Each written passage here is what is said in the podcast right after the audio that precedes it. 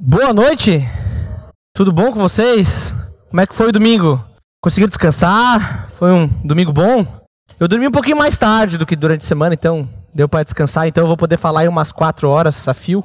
Vocês vão poder estar comigo aí, né? Tá todo mundo inteiraço para falar, né? Pra escutar por um bom tempo. Dia, dia maravilhoso. Hoje a gente, o primeiro dia da semana, e como é bom a gente poder louvar a Deus.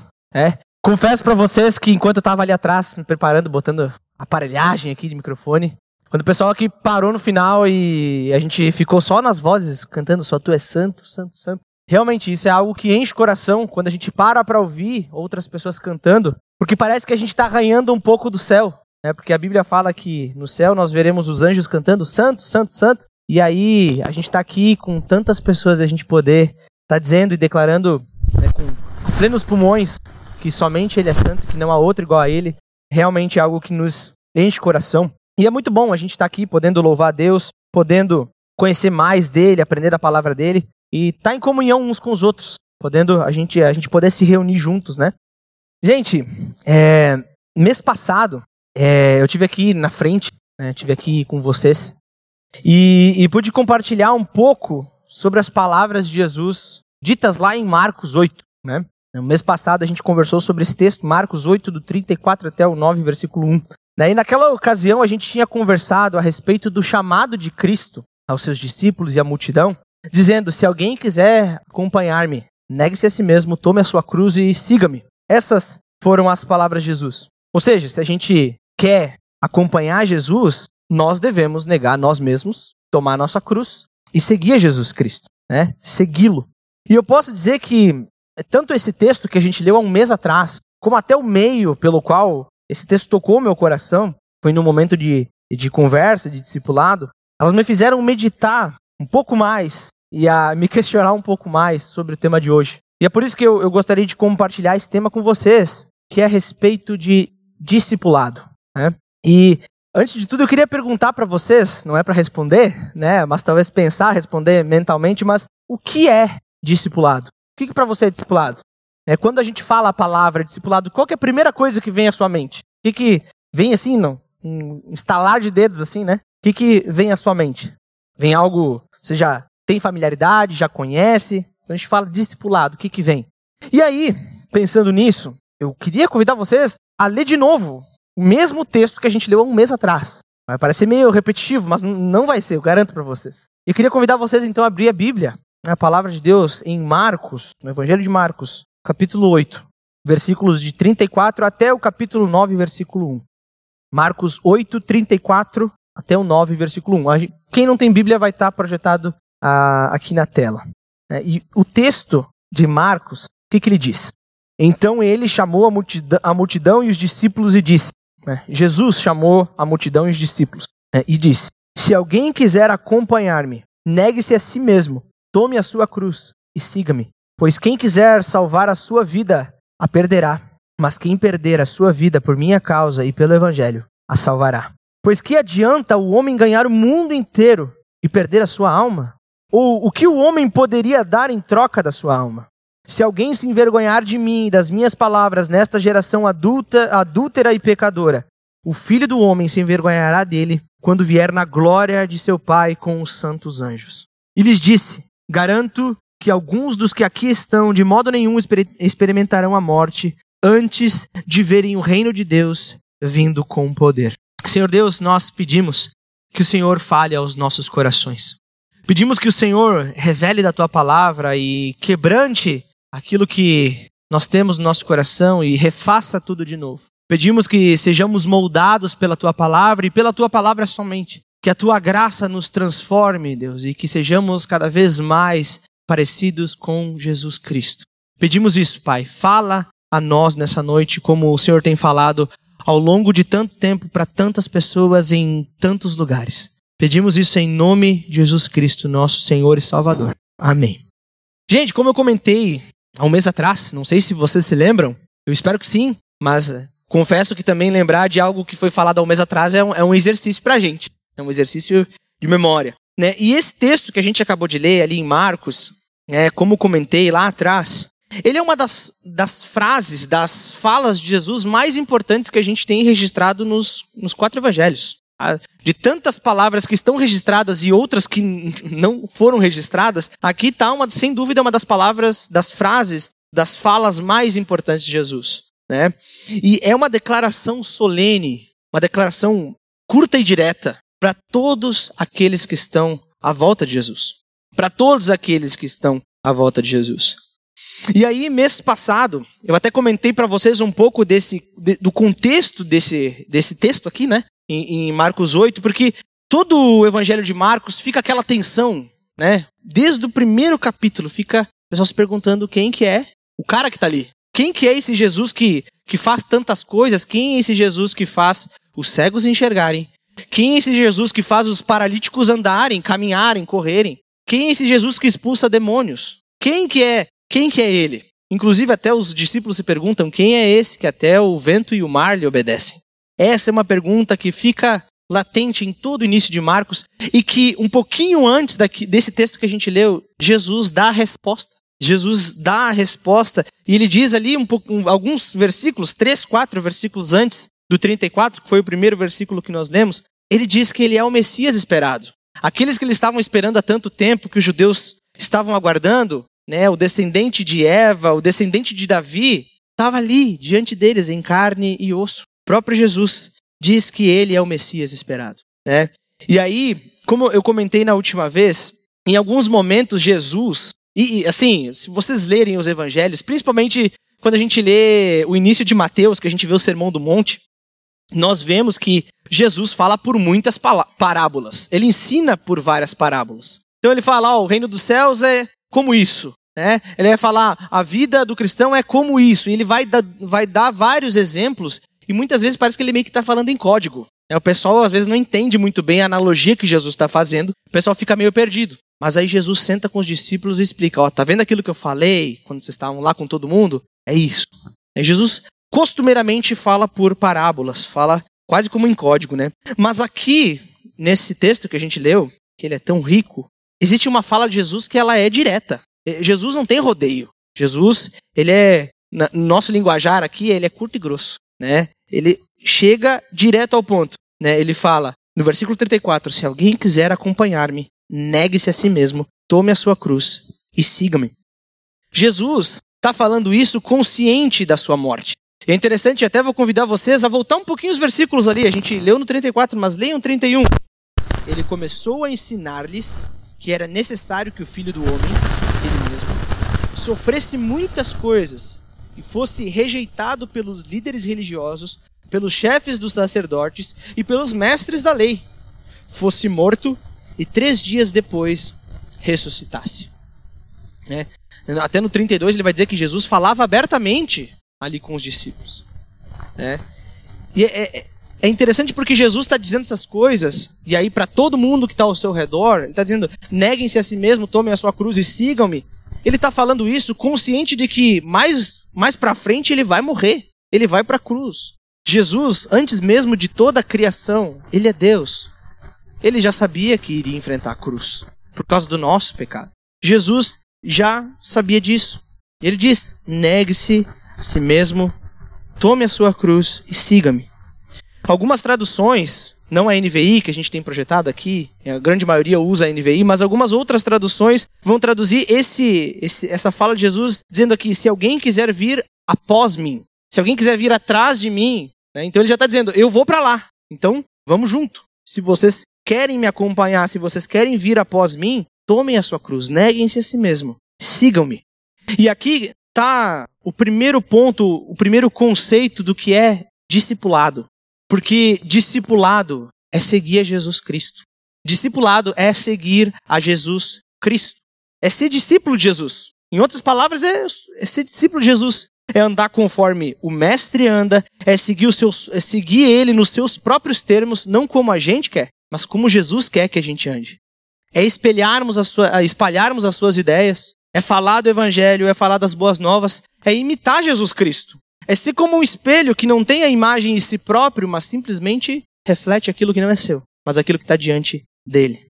Jesus nos convida a ser santos como ele é santo, pregando as boas novas, dizendo que o Salvador veio ao mundo até, até nós, nos chamando a tomar a nossa cruz. A exemplo dele mesmo. que tomou a cruz, que foi para a morte em nosso favor. Esse é o primeiro conceito do que é discipulado. Mas percebam que no versículo 34 tem uma coisa muito peculiar, pequenininha, que às vezes passa despercebido.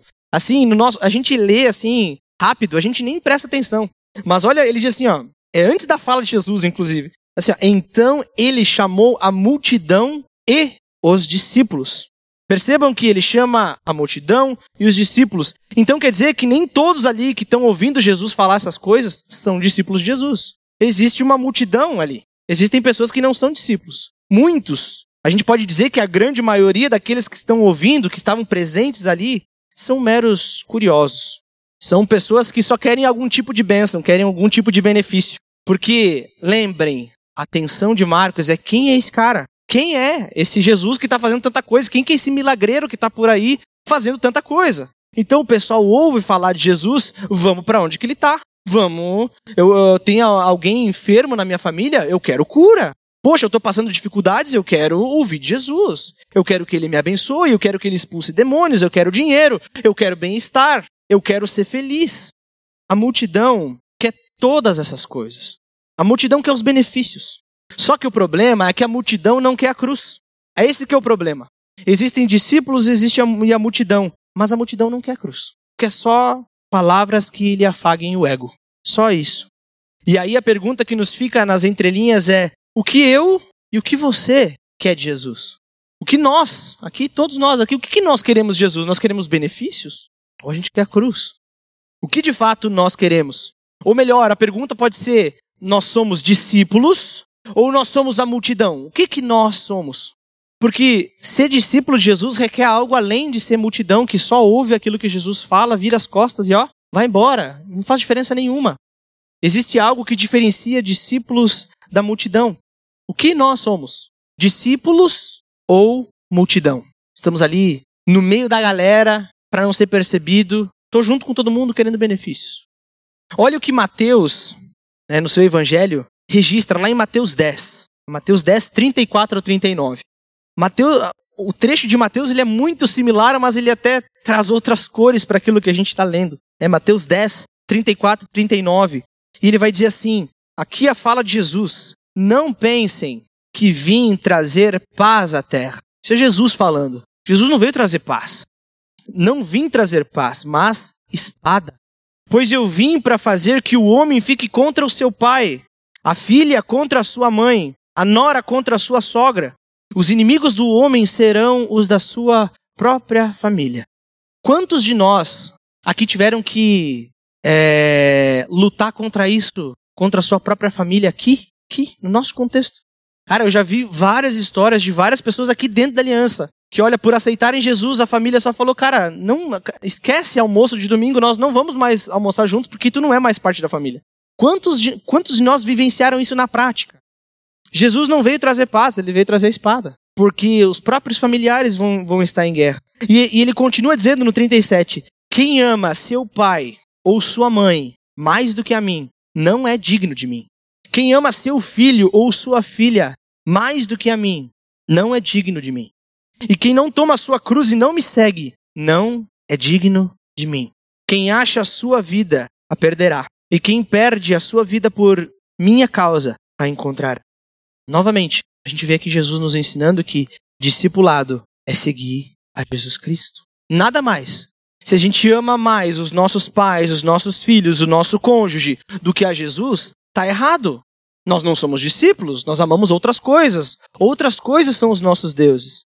Se nós não tomamos a nossa cruz, nós não estamos seguindo a trilha que Jesus andou se nós não negamos a nós mesmos, se nós queremos guardar e, e preservar a nossa vida, no final das contas a gente vai perder.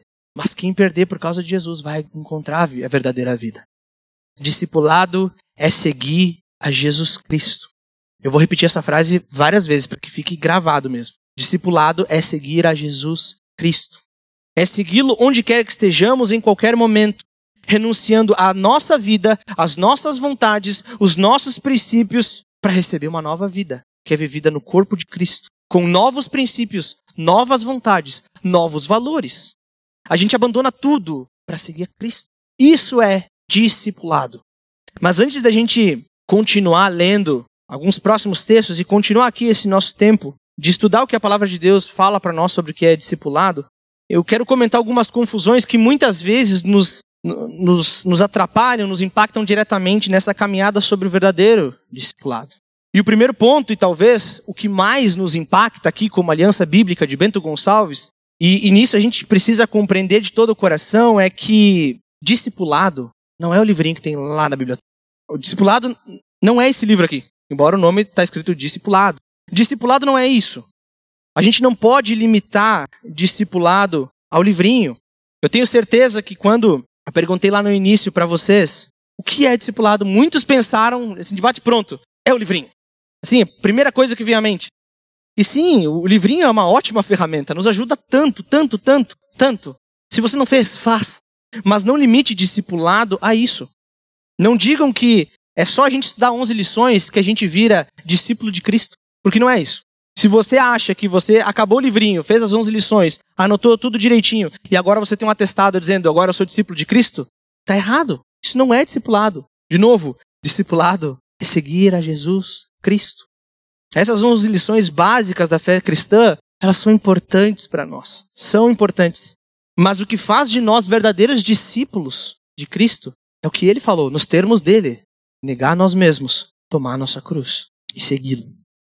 O segundo ponto que acaba né, indo nessa mesma onda e que acaba sendo até às vezes encarada de maneira distorcida por nós aqui, é que o discipulado ele não é só um passo da linha de maturidade. Não é só um passo, não é um, uma meta que eu coloco assim, é o abismo ligado, depois o discipulado, depois o vida na vida, depois o batismo, e aí acabou.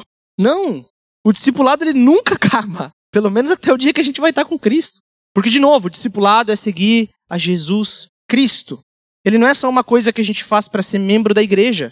É além disso. É, tudo isso é muito importante. Essas coisas foram criadas aqui para a gente ter um norte. Mas elas não são discipulados, não é a definição completa de discipulado. O terceiro ponto que nos atrapalha no entendimento correto do que é discipulado é que o discipulado só serve para os jovens. Só jovem precisa de discipulado. Né? Ou talvez a pessoa que se converteu ontem, aí ela precisa de discipulado. Eu que já estou aqui 30 anos, não preciso.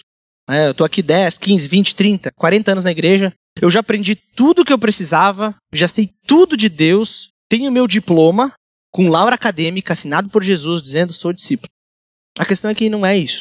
Não é isso. Independente se a gente está aqui há 10, 20, 40 ou se converteu ontem, todos nós carecemos da graça de Deus para andar todos os dias. Todos os dias. Sem Jesus a gente é miserável. Miserável. A palavra de Deus fala que a gente, assim, é, não merece nada. Aliás, merece completo mal, eterno. Todos nós precisamos da graça de Deus demonstrada em Cristo Jesus para o perdão dos nossos pecados. Então não importa se eu sou convertido há muito tempo ou há pouco tempo, todos nós precisamos ser discípulos de Jesus Cristo.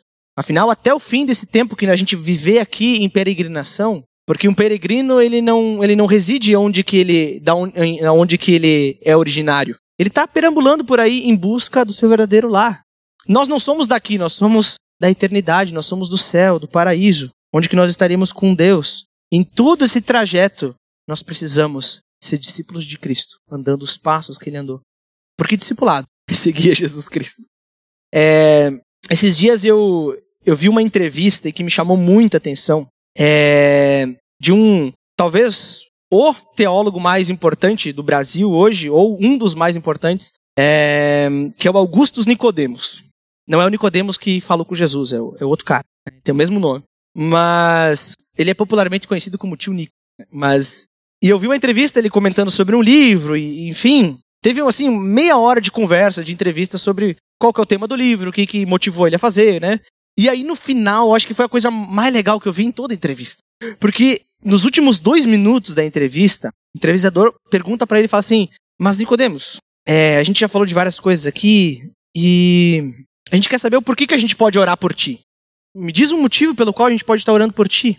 E aí é, é, o que me salta os olhos é que o Nicodemos ele sabe muito, é um cara que sabe grego, hebraico, sabe, cara, sabe muita coisa, ensinou tantas pessoas. E ele fala: "Eu oro para que eu termine bem".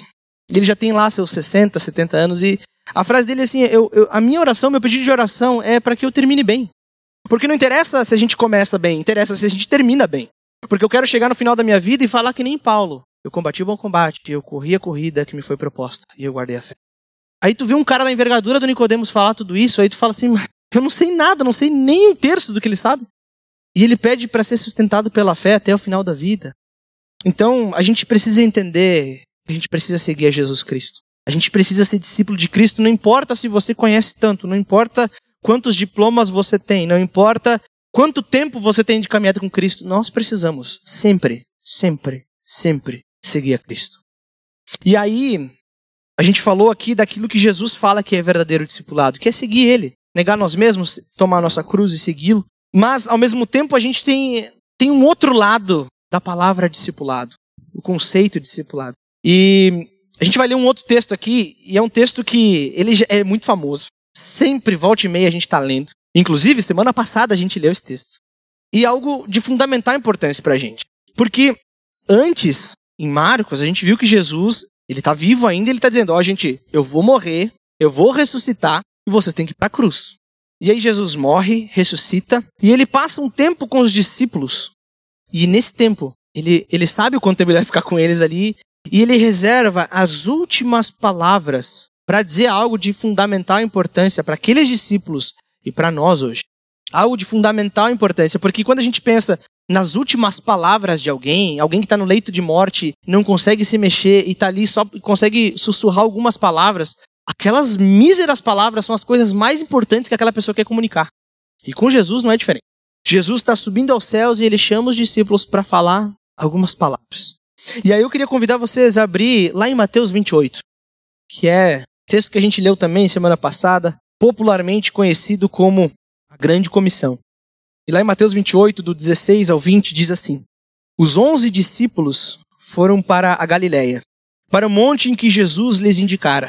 Quando viram, o adoraram, mas alguns duvidaram. Então Jesus aproximou-se deles e disse: Foi-me dada toda autoridade nos céus e na terra. Portanto, vão e façam discípulos de todas as nações, batizando-os em nome do Pai, do Filho e do Espírito Santo, ensinando-os a obedecer a tudo o que eu lhes ordenei, o que eu ordenei a vocês. E eu estarei sempre com vocês até o fim dos tempos. Perceba como como a palavra de Deus ela é rica e é, é, é completa. Antes a gente viu que Jesus está falando do que é o verdadeiro discipulado. O verdadeiro discipulado é seguir a Jesus Cristo, negar nós mesmos, tomar nossa cruz e segui-lo. Jesus define o que é o, o discipulado. E ele nos ensina na prática, tanto para nós como para os discípulos, porque ele é o modelo que tanto eles como nós devemos andar. Ele é o padrão, ele é o molde. Jesus então, nas últimas palavras, ele amplia esse conceito de discipulado, ordenando aqueles que negaram a si mesmos, que tomaram a sua cruz e seguiram ele, ele diz: façam discípulos. A ordem é bem clara e é direta também, como lá em Marcos 8. Façam discípulos. Jesus não gagueja, ele vai direto, vai, façam discípulos. E aí, se Jesus falou antes o que era o verdadeiro discipulado e agora ele amplia, a gente pode dizer que discipulado é seguir a Jesus Cristo e ajudar outros a segui-lo. Discipulado é seguir a Jesus Cristo e ajudar outros a segui-lo. E é muito bacana porque essas são as últimas palavras de Jesus e existe um paralelo aqui que é fantástico, fantástico, fantástico. Porque quando a gente olha para a Bíblia como um todo, a gente vai lá para Gênesis, lá para o início a gente vê Deus criando os céus e a terra, criando todas as coisas, vendo que tudo era bom. Aí ele cria Adão e Eva e ele fala assim: sejam férteis, multipliquem-se, encham e subjuguem a terra. Vocês são a minha imagem conforme a minha semelhança. Eu criei, eu criei vocês bons. Sejam férteis, multipliquem-se, encham e subjuguem a terra. Espalhem a minha imagem, Deus está dizendo para ele: espalhem a minha imagem em toda a terra, para que eu seja glorificado em toda a terra. E aí, quando a gente vai andando no decorrer da Bíblia, a gente vê que Adão e Eva pecaram. E que eu e você pecamos também. E que nós manchamos essa imagem de Deus que foi colocada em nós. A gente manchou tudo isso. A gente não tem escapatória, mas aí vem Jesus. Ele nos dá esperança porque ele morre por nós. E o seu sangue precioso nos limpa de todo o pecado, nos redime. Ele vai redimindo a imagem de Deus em nós, fazendo com que sejamos parecidos com Deus de novo. E aí, nas últimas palavras, Jesus fala: façam discípulos de todas as nações. É a mesma ordem, a mesma ordem. De Deus lá no Éden, o mesmo propósito que Adão e Eva tinham e que eles falharam nisso, agora Jesus fala para os discípulos: façam discípulos, façam discípulos de todas as nações, de todas as nações. Encham e subjuguem a terra. Façam discípulos. E perceba novamente a sutileza nesse texto, porque se antes Jesus estava falando para a multidão e falava para os discípulos, aqui Jesus ele, ele fala para um grupo seleto de pessoas. Olha o que diz ali no, no versículo 16. Os onze discípulos foram para Galiléia, para onde que Jesus lhes indicara. Quando o viram, o adoraram, mas alguns duvidaram. Então Jesus aproximou-se deles e disse: Dos discípulos. Jesus não está mais falando com a multidão. Jesus agora está falando com os discípulos. Só com eles. Não tem mais multidão aqui. Não tem mais curiosos, não tem pessoas que só querem benefícios, mas só os discípulos. Só aqueles que negaram a si mesmos, tomaram sua cruz e seguiram a Jesus. Isso nos traz o primeiro ponto. Somente discípulos podem gerar novos discípulos. Assim como só Adão e Eva podiam gerar outras pessoas, um, cachorro não pode gerar uma pessoa, uma pessoa não pode gerar um cachorro. Da mesma forma, discípulos só podem, só, só discípulos geram discípulos. Quem não é discípulos, quem não é discípulo não pode gerar um discípulo de Deus. Não pode. Um ato pressupõe o outro. Primeiro eu sigo Jesus, depois eu ajudo o outro a seguir a Jesus também. Eu não sei quantos de vocês já, já voaram de avião, mas quando a gente tá, senta na cadeira lá e, e antes do voo começar, sempre tem as aeromoça, aeromoço, é, comissário de bordo, né? Eles ficam lá e eles ficam fazendo gestinho, aí fica aquela voz, uh, olha pra direita, olha pra esquerda, e, e, e manda fazer um monte de coisa. E aí eles ficam lá fazendo gestos, né? E aí, uma hora eles falam assim, se acontecer qualquer coisa, máscaras cairão do teto. Aí o que tu faz? Tu coloca a tua máscara e depois tu coloca a máscara na pessoa que está do lado. Primeiro coloca a sua máscara, depois coloca a máscara na pessoa do lado. E a mesma coisa acontece com Cristo. Primeiro nós seguimos a Cristo, primeiro nós andamos a trilha que, que Jesus abriu para a gente andar, e depois a gente puxa os outros e vamos junto, vamos junto. Uma coisa pressupõe a outra. Eu preciso ser discípulo para gerar um outro discípulo. E o segundo ponto é que ajudar os outros a seguirem a Jesus, a serem discípulos de Cristo, não termina na evangelização. Porque muitas vezes a gente pensa assim, não, eu vou sair, vou pegar a Bíblia, vou falar para todo mundo que tiver ao meu alcance, eles vão se emocionar, eles vão chorar e só. E depois eu abandono a pessoa, nunca mais vou atrás dela e, e fiz o meu serviço, agora posso dormir em paz. Só que a ordem de Jesus ela é bem clara. Fazer discípulos não termina na evangelização. Olha que o versículo 18 diz. Não, o versículo 19. Portanto, vão e façam discípulos de todas as nações, batizando-os em nome do Pai, do Filho e do Espírito Santo, ensinando-os a obedecer a tudo o que lhes ordenei. Ensinando-os a obedecer a tudo o que eu ordenei a vocês. Essa caminhada de fazer discípulos do verdadeiro discipulado, de eu seguir a Jesus e ajudar outros a segui-lo, não termina em só falar de Jesus, mas é andar junto, em querer fazer com que aquela pessoa, quando a gente olhe para ela, a gente veja Cristo. A gente orar uns pelos outros, a gente dar suporte uns pelos outros, a gente estudar a palavra de Deus juntos. O terceiro ponto que a gente pode tirar daqui desses versículos é que aqui se trata de uma ordem de Jesus não é um pedido. Jesus não está ali mendigando a nossa boa vontade, dizendo: Meus queridos, por favor, se vocês quiserem, me ajudem nessa causa. Por favor, façam discípulos. Jesus, ele já vem dizendo no versículo 18 que toda autoridade foi dada para ele nos céus e na terra. E aí ele fala, portanto, então se eu que sou, sou soberano sobre todas as coisas, sobre tudo, estou dizendo para vocês fazerem discípulos, é para vocês fazerem discípulos. Essa é a missão de vocês. É a missão de vocês. Não é à toa que ele, ele, ele, ele evoca a sua autoridade. Não é à toa. Toda autoridade foi colocada sobre ele, então nós devemos obedecer. Eu lembro do, quando eu estava no quartel, se o general, eu era um, uh, era um EV, né, que é o milico, né? E aí se eu, se eu tivesse passando, o general olhasse para mim e fala, falasse assim, ó, não, tu vai ter que fazer 50 flexão aqui agora, não tinha opção, era só assim, ó, abaixa e faz as flexões, dá o teu jeito. E se a gente baixa a bola para um general, quem dirá para Deus? Jesus é o próprio Deus, e ele fala: façam discípulos, batizem, ensinem obedeçam. Ou seja, ou seja, se a gente não está preocupado com a missão que nós recebemos de Jesus, se a gente não está nem aí em fazer discípulos, quer dizer que a gente está em rebeldia contra aquilo que Deus nos falou. Quer dizer que a gente está em pecado. Se a gente não está nem aí para formar em outras pessoas o caráter de Cristo, nós estamos nos rebelando contra Deus, uma ordem direta de Deus. Essa é questão, é uma ordem, a gente tem que obedecer. E um quarto ponto que a gente pode tirar aqui é que Jesus, ele ainda faz uma promessa.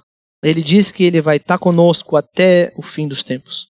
Em toda a peregrinação, enquanto cumprimos a missão que nos foi dada, Jesus vai estar conosco, nos capacitando na nossa incapacidade, nos fortalecendo quando nós achamos, quando nós pensamos que nós não aguentamos mais, que está no limite. É nesse momento que Jesus vai nos fortalecer e vai nos dar força para aguentar, para suportar, nos encorajando a seguir quando a gente está desencorajado, quando a gente está querendo fugir, sumir do mundo.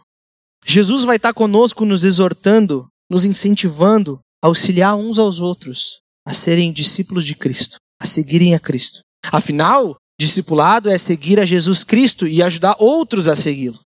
Discipulado é seguir, a, é seguir a Jesus Cristo e ajudar outros a segui-lo. E aí, pensando nisso tudo, no que é discipulado, segundo o que a Bíblia nos, nos ensina, eu tenho alguns desafios para todos nós. E esses desafios são difíceis para vocês ouvirem e principalmente para mim que estava formando essas perguntas também, porque enquanto eu estou aqui escrevendo perguntas, eu me questionei várias e várias vezes. E aí retomando aquela pergunta lá do início, o que nós, o que eu e você queremos de Cristo? O que de fato a gente quer? Nós buscamos um benefício sem nenhum compromisso com Jesus Cristo, nenhum benefício em seguir Ele. A gente quer seguir Ele nos nossos próprios termos, dizendo: não, Deus, eu vou na aliança domingo é... e tá bom. Eu vou ler a Bíblia tantos capítulos por dia e vou orar tantas horas por dia e tá bom. O que, que, que a gente está buscando? A gente quer seguir, quer definir os nossos próprios termos? Ou a gente quer tomar nossa cruz, negar nós mesmos, as nossas vontades e seguir Jesus? O que, que a gente quer? Quem nós somos?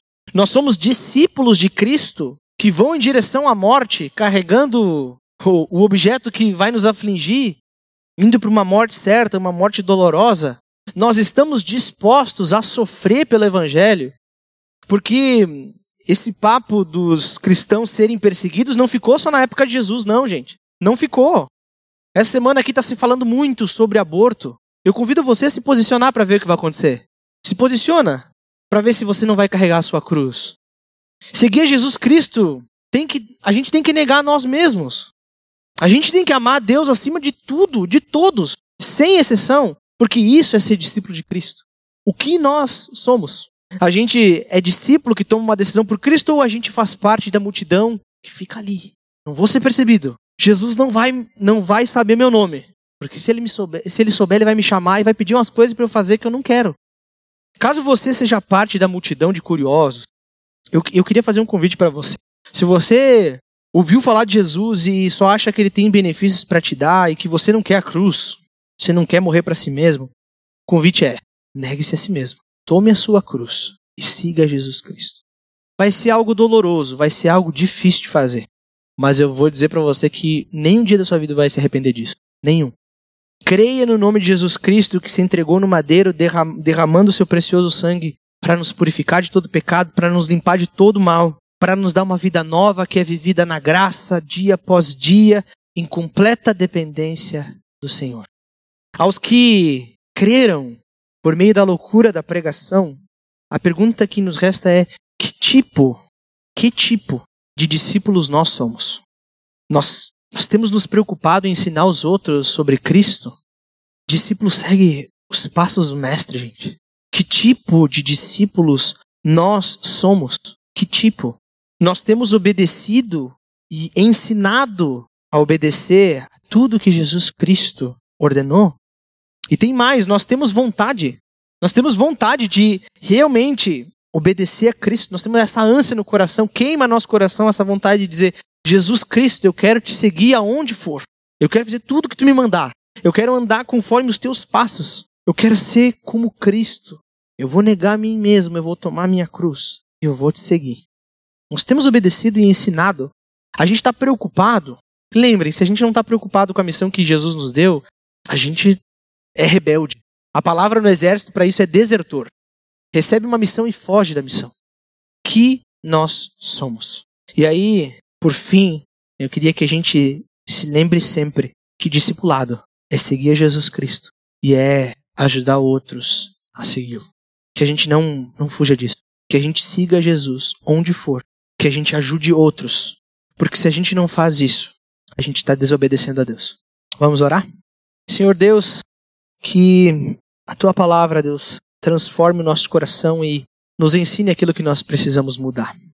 Que nós entendamos, Deus, que precisamos seguir, precisamos ser discípulos teus. Não importa onde a gente esteja, não importa a situação, a circunstância, o tempo, que sejamos discípulos teus, Senhor. Nos ajuda, nos fortaleça. O Senhor prometeu que estaria conosco até o fim dos tempos e nós cremos nisso. Nós pedimos, Pai, derrama da tua graça sobre nós e que tenhamos o privilégio, a honra de sofrer por causa do Evangelho, por causa da cruz de Cristo. Que possamos destemidamente pregar a tua mensagem das boas novas, ensinar sobre o que Cristo fez por pecadores como nós. Que possamos nos empenhar nessa tarefa de fazer discípulos conforme a tua imagem, semelhantes a ti, ensinando, batizando, obedecendo a ti.